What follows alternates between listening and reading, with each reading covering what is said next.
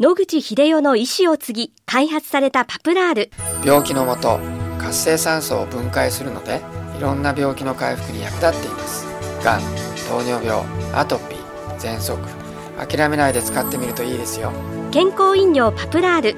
お問い合わせは武蔵野製薬で検索。白川先生おはようございます。おはようございます。今週もお話をどうぞよろしくお願いい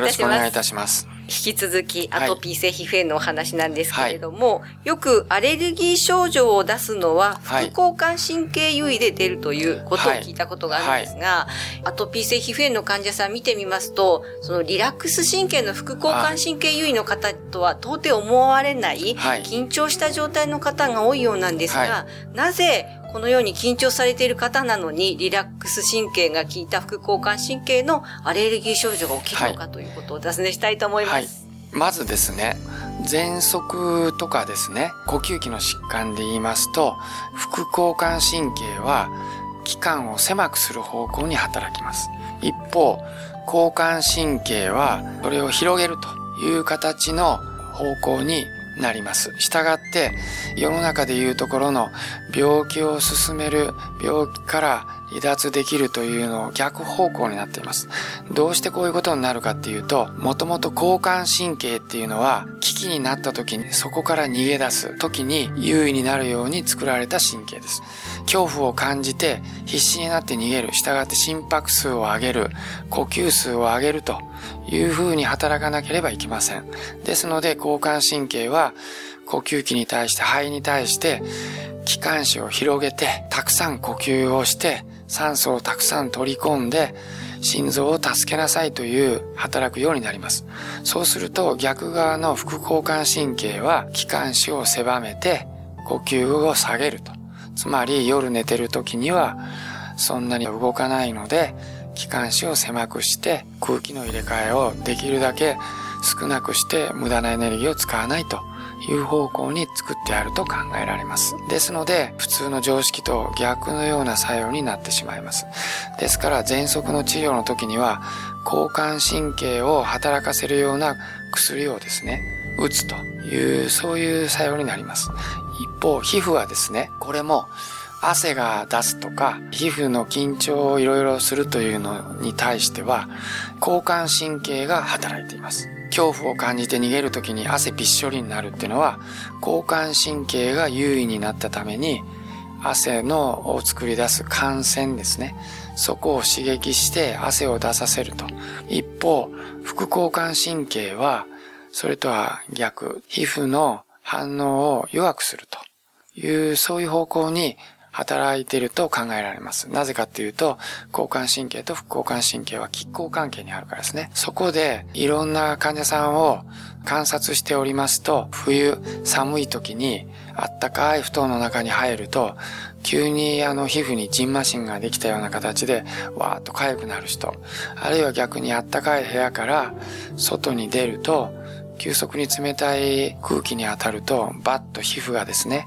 湿疹が出る人、そういうのがあります。これはですね、ああの IgE という抗体を伴ってアレルギー反応を起こす、いわゆるアレルギーではないんですね。反応が非常に早くって短い時間に起こるので、これは副交感神経が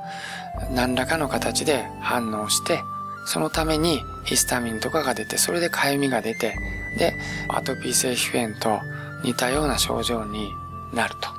いうことが知られています。ですので、アトピー性皮膚炎との違いはいくら原因のなる抗原を調べても何も引っかかってこないと。そして、アレルギーの体質を示す非特異的 IG の値を測っても非常に低いと。ただ、今言ったように温度の差、湿度の差、その他によってあたかもアトピー性皮膚炎のような湿疹がですね、急速に出てきてかゆがると。いう方がいらっしゃいます。そういう皮膚にそういう症状が出る人で大体1割から2割ぐらいそういう方ですけど副交感神経が非常に過敏な反応をしたためだと考えられています。ですのでこういう方には抗アレルギー剤とかステロイドではなくて副交感神経の働きを抑えるようなそういうお薬乗り物の酔い止めとかそういうものを出していただくとそういう湿疹とかかゆみが取れる場合も多々見られます。ですので、皮膚に関して副交感神経が優位になることによってそういう症状が起こるということは時々見られる反応だと思います。あの、先生、アトピー性皮膚炎の方も夜お布団に入ってからの方がとてもかゆがりますが、はい複合的に起きてる？おそらく、先ほど述べさせていただいた方は、それどころのじゃないぐらい、急速な反応をすると。で、もともとあの、アトピー性皮膚炎の場合では、要するにバリアがなくて、昼間にいろんな菌がついてるわけですね。そしてあったかいお布団に入ると。そうすると、血液循環の量が上がって、今言ったかゆみ物質がわっと広がると。そのために痒くなっていると考えられます。したがって、先ほどの話は、副交感神経が温度の差を敏感に捉えて、末端からヒスタミンとかいろんなものを出す。そのために痒くなるということですので、同じ痒みが出てくるということでも、メカニズムは違っていると思います。はい。そうなんですね。はい、あの、アレルギー症状の人は副交感神経優位だっていうのはちょっと違う話ね。ちょっと違う話で、おそらくアトピー性皮膚炎の方は、交感神経と副交感神経が極端に普通の人とそんなに変わっているとは思いません。それとは別に、全く別の集団として、交感神経と副交感神経のバランスがですね、皮膚において倒的に副交感神経に偏っちゃってる人が少しはいらっしゃるようだと。その場合には、温度の差とか湿度の差とかいろんな刺激によってですね、副交感神経がわっとあの活動してですね、その結果、いろんな物質が出てかゆみだとか、湿疹だとかそういうものを誘発すると。これは、何ら先ほど言ったそのアトピー性皮膚炎の人が起こすまあ、IG 抗体を介したアレルギー反応とは全然別のメカニズムになっていると思います。